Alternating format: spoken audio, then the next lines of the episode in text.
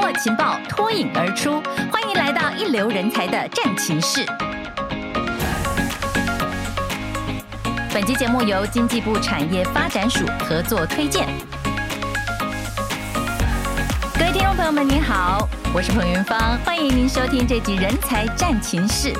哎，各位朋友们，您注意到吗？在我们行政院组织改造之后哦，其实有很多的部会局处通通改名喽，就是为了要因应现在巨变当中的现代社会，提供大家更贴近的需求、更创新的服务，来带领台湾往跟世界趋势更贴合的方向来发展。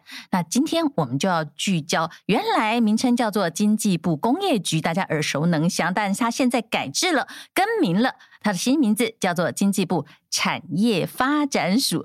我们这一期节目就请到署长连锦章亲自来跟大家说明了这个改变，它不只是名字不同了而已啊，连角色也大幅强化了，它能够服务的量能都不同了。有哪些不同呢？我们来欢迎连署长，署长您好。主持人好，各位听众大家好，欢迎您来到我们人才战情室。来到我们人才战情室，我们就要聊聊人才。但是，我想先真的代表所有朋友们都很好奇的，就是我们经济部工业局这个名称好久了嘛，对不对？就改名叫做产业发展署，看起来是组织架构啦、权责执掌，或者是在政府跟民众之间所扮演的角色都调整了。那我们最关心的就是这调整之后啊，产业发展署新使命是什么？跟以往有什么不同？您认为最重要的不同是什么？工业局从民国五十九年成立以来，已经超过五十年了。五十九年成立，在这个整个经济轨迹上，工业局是伴着整个台湾的产业的发展。但是因为随着整个国际情势的改变，大家现在可以。感受到整个环境的大改变，是那改变之后，我们整个产业也随着改变。就像最近比较热门的半导体，台积电，我想一讲到半导体，大家都很高兴，这是台湾的一个骄傲。嗯，可是整个产业改变之后，我们政府的组织架构如果没有跟着改变，我想是跟不上整个产业的一个发展。所以在这一次主改之后，因应这样，我们也就。体会到说不改变是跟不上社会产业还有世界的趋势，嗯，所以我们就进行了整个主改。那整个主改最重要是我们要兼顾整个跨产业还有跨功能别的服务。是，那也就是是说，我们要把整个的反应时间把它缩短。那以前在局的部分，可能大家会比较耳熟能详，是说只有去做。哦，但是在政策规划可能会稍微步调慢一点。嗯，那这个我刚才讲说要跨产业、跨领域，是一定要追求速度。所以这一次主改之后，我们就把政策的规划跟执行并为一体。那这样就能够延续我们的整个施政更有一体性，而且反应的时间更快。嗯，那这样也可以切合产业跟世界潮流的趋势。是。所以，你刚才讲说跨产业跟跨领域哦，在我们以往的呃想象，尤其民国五十九年成立到现在那么长的时间，其实就叫做一个工业。但是现在您刚才提到了半导体产业，还有好多哦，各式各样的产业。但实际上，在我们工业局辖下还有这么多的要改，于是我们就让它更清晰的来规划，对不对？而且您刚才提到规划跟执行要。一起在一起哇，那真的是就是火车一下升级为高铁以上了。对对对。那我们底下的组织有分成了哪些呢？我们的组织其实是从产业别来来分。那以前有大家比较耳熟能详叫智通讯，就是 ICT 产业，还有一个叫做金属机电。哦，像汽车啦、机械啦、钢铁，大家比较耳熟能详，像自行车、汽车这一类的是一个产业。另外一个叫民生化工，民生就是我们食衣住行，一般跟我们比较有相关的，像纺织啦，或是食品啊、医药等等哈。那再来有一个叫功能性的，叫做知识服务组，这个就是在知识经济时代下，我们特别成立的一个组织。那主要是在做技术服务。或是一些讲智慧这一部分的，另外一个就是跟大家比较耳熟能详，叫做永续发展，哦、像现在的绿能啦，或资源再生啦，是或是整个废弃物空污环保等等。那这样的一个组织，其实整个产业发展署有点像在行政院校，我们在讲的一个小内阁的这种形态，可以可以看到，我们从产业的业务的组织可以看到，已经横跨了像环保。像内政部、像交通等等这些单位，嘿，哇，那其实有讲到永续、知识经济等等，对，好像现在全民所关心的，而且整个世界的趋势就完全粘合在上面了。对，所以为什么一定要做一些主改？那其实以前在工业局时代也有去管到产业园区，就是工业区。是，那现在工业区也因应主改，要能够更紧密的去做一些。结合，所以说我们也就成立了一个产业园区管理局，把我们原来工业局所辖管的六十二个工业区，跟我们原来加工出口区管理处所服务的八个加工区结合，成立一个产业园区管理局，更集中的在整个园区管理业务上去做精进。嗯，那虽然说这一次主改，我们产业发展署不再管理整个工业区业务。但是我也跟所有厂商讲，我们还是所有的制造业的主管机关，所以对他们的服务是不打烊、不中断的。哦，而且里面包括了所有的最新科技，还有别忘了船产哦。对对，还要把整个船产通通拉上来，因为我们要跟着整个国际供应链的脚步嘛。那在这个部分，是不是我们呃最重要的改组之后的重点？其实改组之后，除了刚才讲我们半导体这样的供应链，我们一定要稳固，然后把它的生态系建得更稳固之外，其实主持人特别提到传产，那像传产这一部分，我们最近也在推一个疫后特别预算，针对智慧化、低碳化，来协助这些传统产业，尤其是中小企业。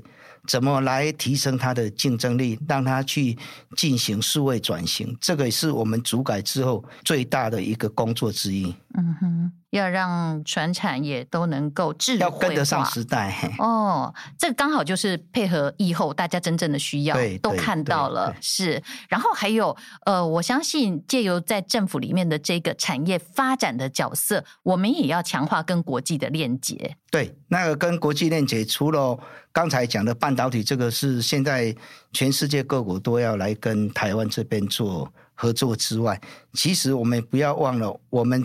刚才讲的，除了半导体，还有船产，我们要找一些新的产业。那尤其是现在是 AI 数位转型的时代，尤其是我们资通讯是我们的台湾的强项，是我们要善用我们这些强项，然后在这些 ICT 或 AI 的应用面，我们要找出另外一条新的出路。就像现在在五 G。或是电动车等等，这些都是我们未来要发展的一个新方向。我发觉所有这个最夯的产业、最具未来性的，好像都在我们产业发展署里面。所以我、欸，应该说我们要走在比较时代的前端了。对，我相信所有这个甚至是关心股票的朋友，可能都要注意一下 我们发展署的这个方向哦。所以说，为什么才要做讲跨产业跟功能？对呀，像 AI。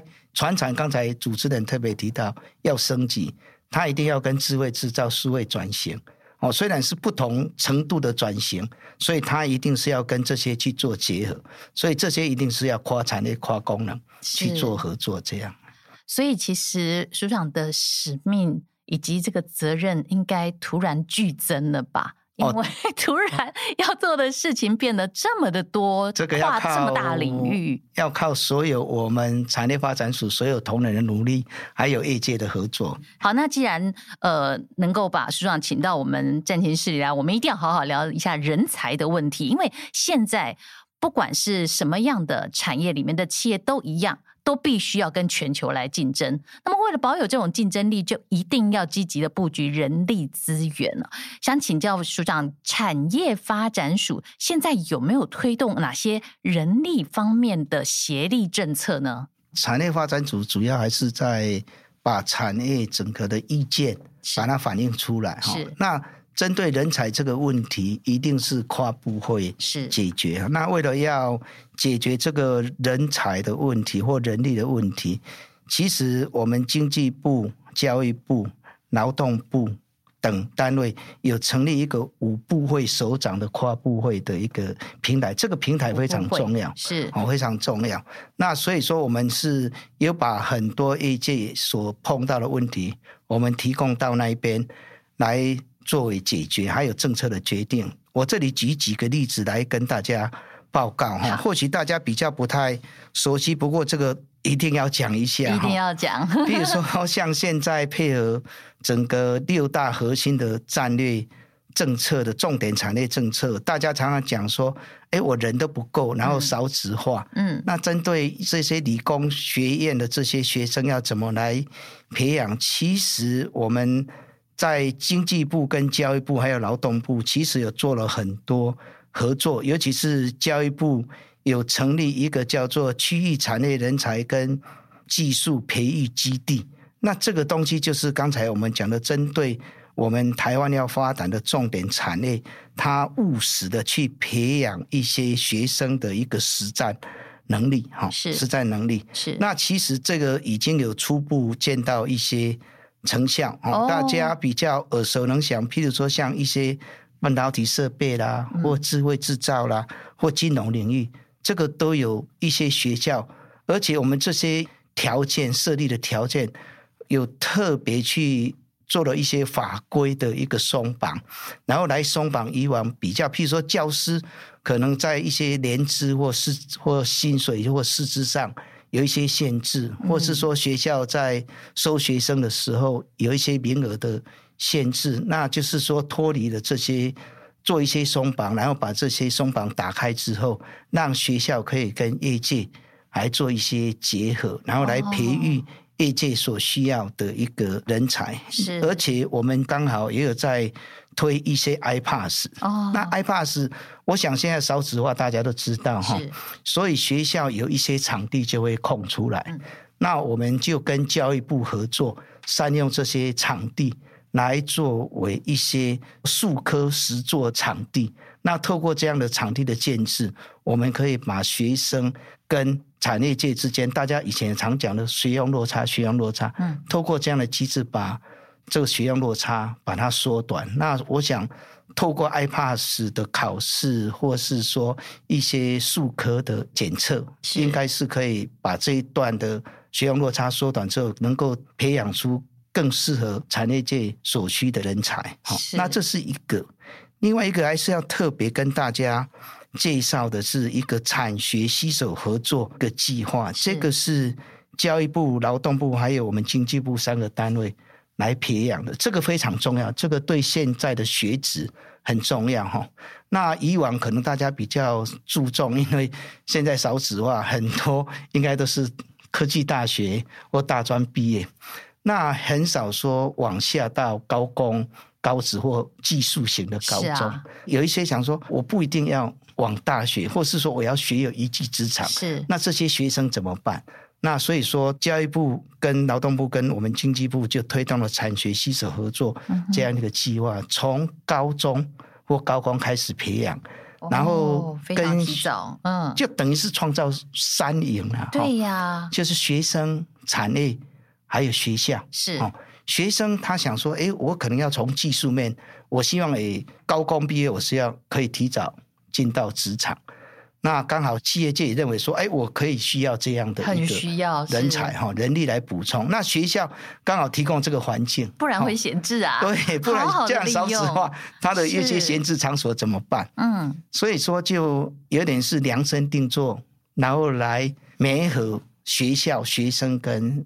厂商之间的一个合作关系，从高工就开始是，呃，学生可以到一家企业去实习，实习完拿走有实习就有一些零用金嘛，哦，阿德拿走有一些零用金啊，再来高工毕业之后，诶，他已经进到职场了，那职场可能这个企业可以再提供他再进修的，啊，同样是他的同学，他可能拿走。有一些没零用金嘛，哈，可是这个我们这个同学他已经是进到公司，有点是算公司的一个员工，还有劳健保，对，还有劳健保，然后拿学历，对，然后又拿学历，进到科技大学之后又有薪水，啊，科技大学之后他就变成正式员工，对呀。那他如果还想再进修，念硕士，继续。继续练，嗯，哦，所以说这个就是创造三赢。而且您刚才提到法规又松绑，法规又松绑，很多专才这些业师们又可以成为教师。对对对，哦、而且有些学校如果师资不够的话，我们也可以把厂商的业师进到学校，就等于是说有点像一条龙的。是，哦，然后我想这样渐渐的从高工一直到。科技大学，甚至到硕士班，嗯，这个才能够培养出业界真正需要。我们把那个中阶以上的专业技术人才，等于从他少年时期就开始培养。对，但是如果中途他发觉，哎，我可能想要再多学一点，我要跨领域，可以，或者说可以，这个我没兴趣，我想直接换领域，其实都有机会，都有机会。我们经济部其实跟教育部还有劳动部这边合作非常密切，是只要。如果说你学一学，说，哎，我可能针对这个领域，或是说我想要再多另外一项专长，我们都有另外一些课程或是一些计划来协助你建立你的第二专长。是，哎，甚至你已经在上班了，你想说，哎，我可不可以在职再来受训？嗯，当然可以。这一部分其实现在政府在各方面。这个配套措施都做得非常好。说真的，只要你肯学习的话，对，各种计划都在那里等着你。你你那听讲课，唔惊，你得不到东西啊！赞哦，这真的叫产业发展署就帮你发展你的个人职涯了。嗯嗯、所以有这种区域产业人才技术培育的基地，在全台湾已经建立了那么多座，跟科大来合作，然后有 iPass。的这些术科的实作考试，大家可以去参加。哎，真的参加了以后哦，对大家真的有有有有帮助的哦。然后呢，这个产学携手合作计划呢，又一再的这个培养，这就是希望让我们的产业界能够感受到这个人才真的政府有在帮我们 好好的 帮我们推动，帮我注意到我们的需求哦。然后另外在引导青年就业的部分呢，我听说你们还办理一些跟什么储蓄账户相关的这些方案。是不是署长也跟我们说明一下？这个很特别。教育部跟劳动部这边在做，它是鼓励高中应届毕业，就是刚才我讲的，你可以先在职场做两到三年的体验嘛。哦啊，一开始可能是说，哎，我到底我的兴趣在哪里？他比较不能确定，那他可以先到职场那一边，然后职场这边在做发展的时候，当然劳动部这样就配刚才主持人你讲的。有一个叫做借位储蓄账户哈，就等于是说，哎，那到时候就有一些经费就拨到你的账户这边来，啊，账户这边来，那等于是说你在摸索你的方向的同时，你是有一些费用可以进到你的账户，嗯，也保障你的生活上是无虞的哦，也无虞的。我我想这个。方案是可以让年轻人来多一些思考。如果说，哎，你最后你想了，觉得说，哎，我的可能比较确定哪个方向，你要再回到学校，我们都非常欢迎，都非常，而且学校就可以连接到刚才我讲的，你要有一些产学合作也可以啦，或是说，哎，我想要培养第二专长，是，那这个我们就有另外一个计划，好，再来协助你，好，我想这个对。现在的年轻学子应该是对他要。培养他的，或是要发展他的梦想，是有很大的一个帮助。是，如果父母支持的话，那这笔钱可以当做零用金。对对对。父母没有支持的话，你也不用担心，也不用努力的往自己的梦想去走。对。因为有政府在支持着你这样子。对对对。哦，真好。那事实上，如果说还要再继续像刚才呃署长提到，往研究所或者说更多研究的领域上发展的话，其实我们都还有好多好多的计划，其实像一路可以走下去。刚才我有讲说。有做了一些法令松绑哈，是。这里就是因为我们跟教育部有合作推动一个叫做国家重点领域，那当然这个国家重点领域当然少不了是半导体这个领域哈，也有一个叫做国家重点领域产学合作跟人才培育创新条例，这个是新的法令哈，新的，一百一十年就是刚才我讲的，针对有一些学校它可能会受到一些现有的法令的框住，嗯、那他把这些。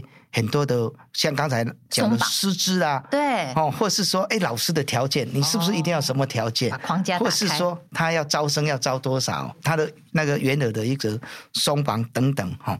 所以说，透过这样，我们目前也跟教育部、跟劳动部也合作，也推得还不错，哈。已经有十个学校，有一十一个研究学院已经成立，而且都是顶大，而且。都是顶大哦，嗯、大家想得到的，阳明交通啊，成大、台大、清华、政大，甚至有一些科技大学也都进来哈，嗯、像台湾科技大学或台北科技大学，这些也都是在目前的一个一个计划里面。计划里面是对，这些通通都是让人觉得说哇，这政府真的帮我们一直在为产业。几乎是免费的啦，不断的人才的培育，要把人整个通通都培养起来。然后呢，如果你已经在社会上了，也让你有机会再充电。对对对对。那企业要把这些产业的关键人才要把它留住的时候呢，万一留不住，政府也帮你留。对对。不过我们刚才讲了那么多人才培育的计划，很多老板呢会讲说，其实劳动力啊，实在因为少子化关系哦，我们国内的人才整个。管道都培养起来了，但是我们还需要更多的人，因为我们的产业有很多真的欣欣向荣啊，虚才恐急。我们也想要打通，有没有一些海外人才也让他们进来呢？从这个蓝领啊到白领啊等等，像我们现在已经有知道有很多的产业，就在政府最近的一系列的松绑以后，开始引进不少外籍的人才了哦。我们产业发展署有哪些规划吗？其实。针对外籍人才的引进，哈，最近蔡总统也做了很多努力，哈，也呼吁，然后也做了很多松绑，哈。这里我就稍微举例啦，像半导体，他们以前我们在做一些大学的话，这是最近比较新的，哈，嗯，就是大家会提到意见是说，诶，有一些外国的专业人才，他可能要聘用外国的大学毕业生，他。原本就设定要有两年的工作经验嘛，是。然后业界跟我们反映，反映我我刚才讲的说，我们已经有建立一个五首长的协商平台，是。提到那边啊，因为首长都在那边嘛，就谈一谈，觉得说这这个东西其实是对国内产业发展有帮助，而且不影响国内的就业机会，所以就把这两年的经验取消掉，哦，取消掉。那这样业界他很聪明哈。他会自己去挑人呐，你把这个门槛取消，他就会自己去挑人哦。另外，其实我们在针对半导体这一块，我们有一些新的措施啦，哈，就是说我们结合企业界，还有结合学校，哦，就是从来台就读跟直接就业这两个面向，我们就在东南亚这边。我们组团，嗯，去揽才哈。像今年我们就规划了，总共有四场，一个是三场是实体，是。啊，一场是线上，是。那我们本来我们规划的额度是说揽三百人呐，哈，结果这一次已经超过七百个，倍增还不快加，他说加了一百，哇，太厉害了。那我还是要跟大家，这个是企业界依据企业界的需求，我们也不是随便去揽，我们是他们开出了多少缺？按照业界的需求说，如果像东南亚，譬如说马来西亚，是你是希望跟哪几个大学结合？新加坡、菲律宾或越南、印尼，我们是依照他们心里中的目标的这些大学接触，都是当地的顶大。对，嗯，然后这些还不少不错的公司啊，像台积电、联电、日月光、瑞昱，嗯哼，好，还有南洋等等这些哈。那学校也是这些，刚才我们讲的。有跟我们重点领域结合的这些学校，像台大、成大、清大、阳明交大，哦，还有那个长庚大学、正修，还有北科大，这些十家就给我们结合在一起。如果当场去看，如果你是譬如说大四的，你想要再进到台湾来念研究所，学校就跟你接触，接触完之后，后面有一些程序我们会帮他办理，哈。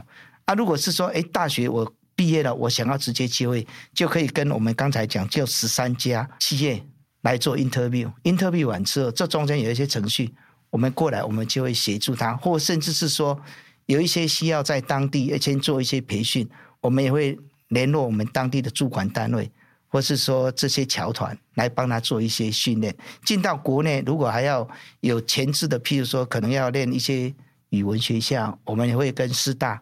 这边来做，我们就是一整套的 package 的配套措施。哦、所以现在政府真的是服务到家了，真的好亲切哦！就是不但那样，你要人才，我就让你进得来，而且你需要他留下来，我就让你留得住。然后还有，如果他要全家来也帮忙，他可以移民，对，对不对？对，针对。以往大家比较诟病，可能是说，哎，外籍人才来，他可能针对家庭啦，或是学子他的子女的教育这一块。那现在这一部分，其实政府都有做了一些很大的松绑。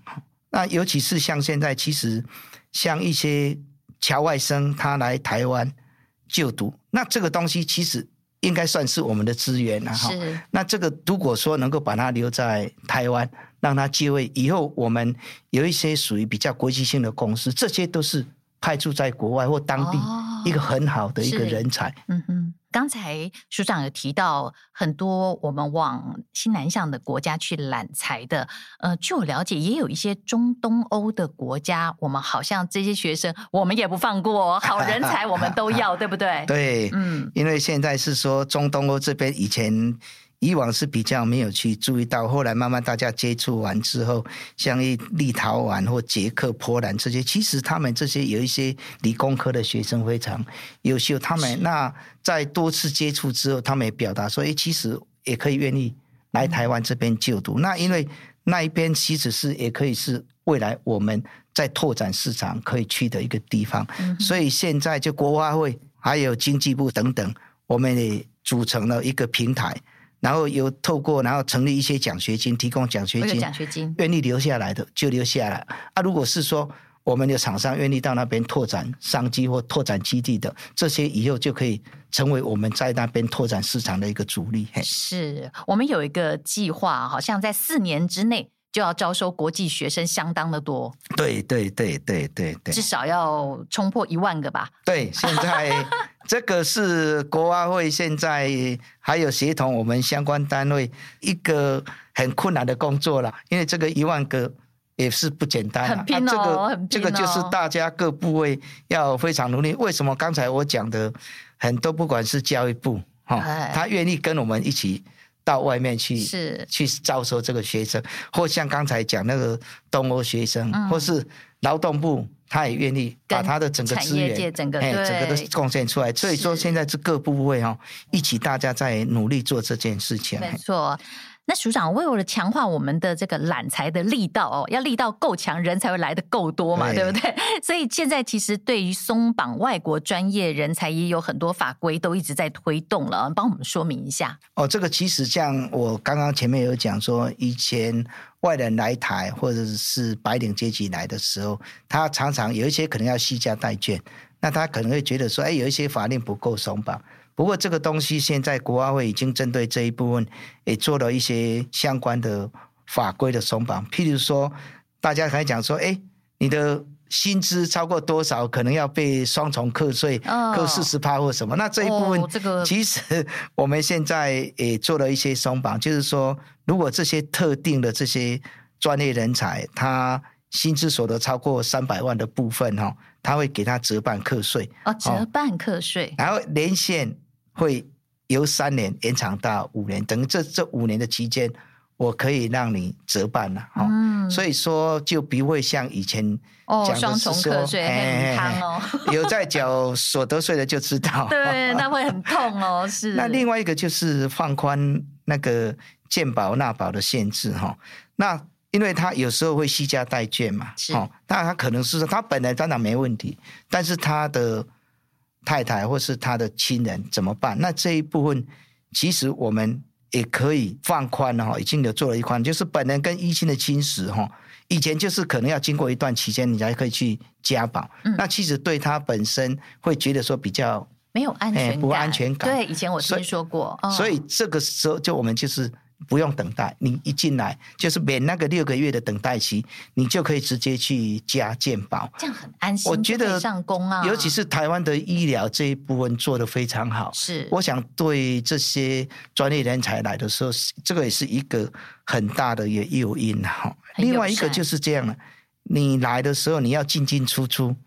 呃，常常要去办签证，很不方便，嗯、所以就有所谓的就业金卡，你拿一呃一卡，然后就是把你的签证、居留权，还有你的工作的许可证合而为一，好啊，你就拿那一张卡一进来，你也可以快速通关。哦，所以说就省省掉了很多。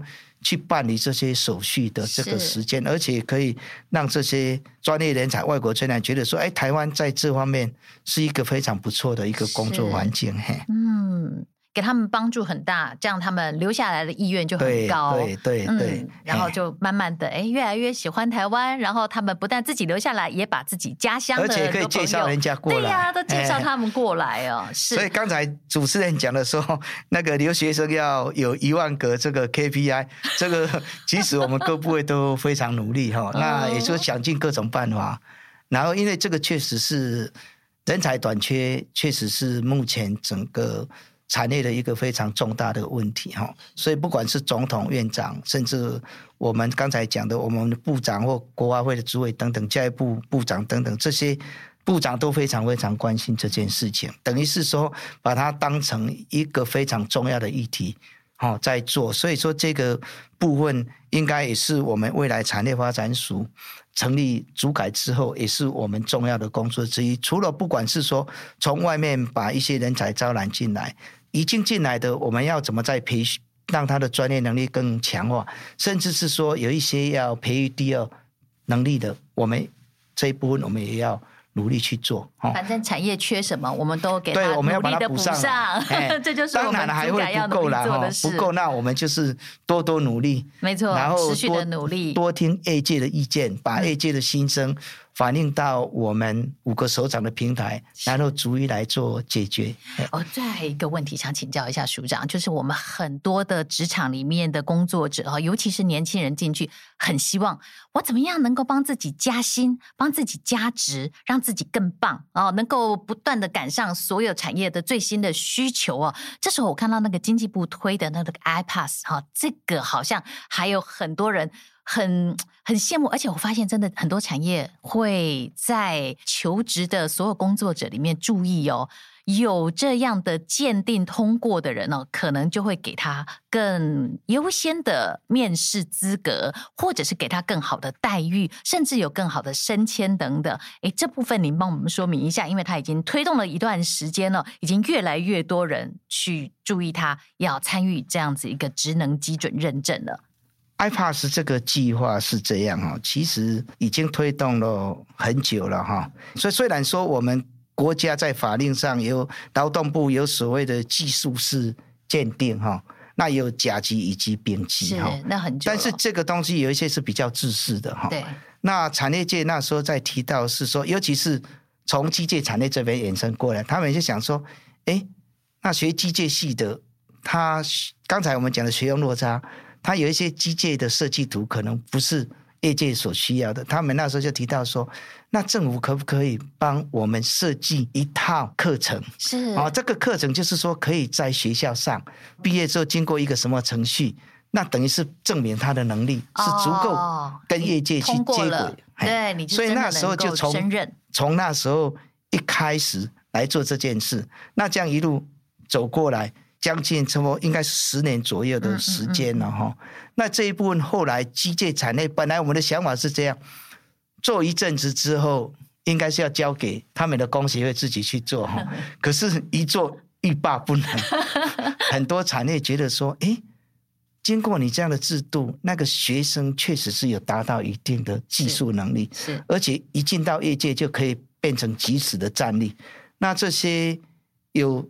遭受到这些通过 I-PASS 这些认证的这些业界也觉得说，哎，这个不错，嗯，那他们就当然是要抢人，这个后康倒修波，哎，啊啊倒修波，啊 啊，每一年通过的比例差不多三成左右，三成，哎，哎，不是很高哦，我们还是很严格的哈，不容易拿到的，哎，所以他们就会说，啊啊，我你通过有这样的证照。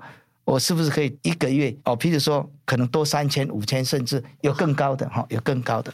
那后来演变到现在，慢慢慢慢有很多行职业类，很多行业就是要求我们要来做，所以这个现在面向做到很广，甚至这个我们已经衍生做到商业服务。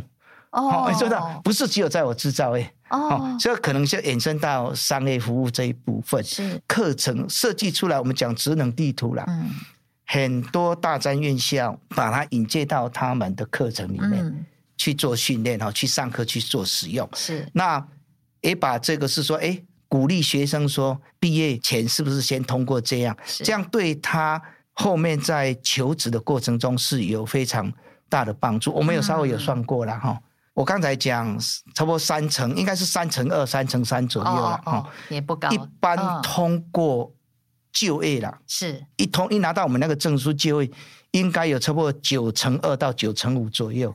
哦，就业就业的比例了哈、哦，就业比例，所以就业成功的比例就高很多，就被害的机几率会比一般的还高哈。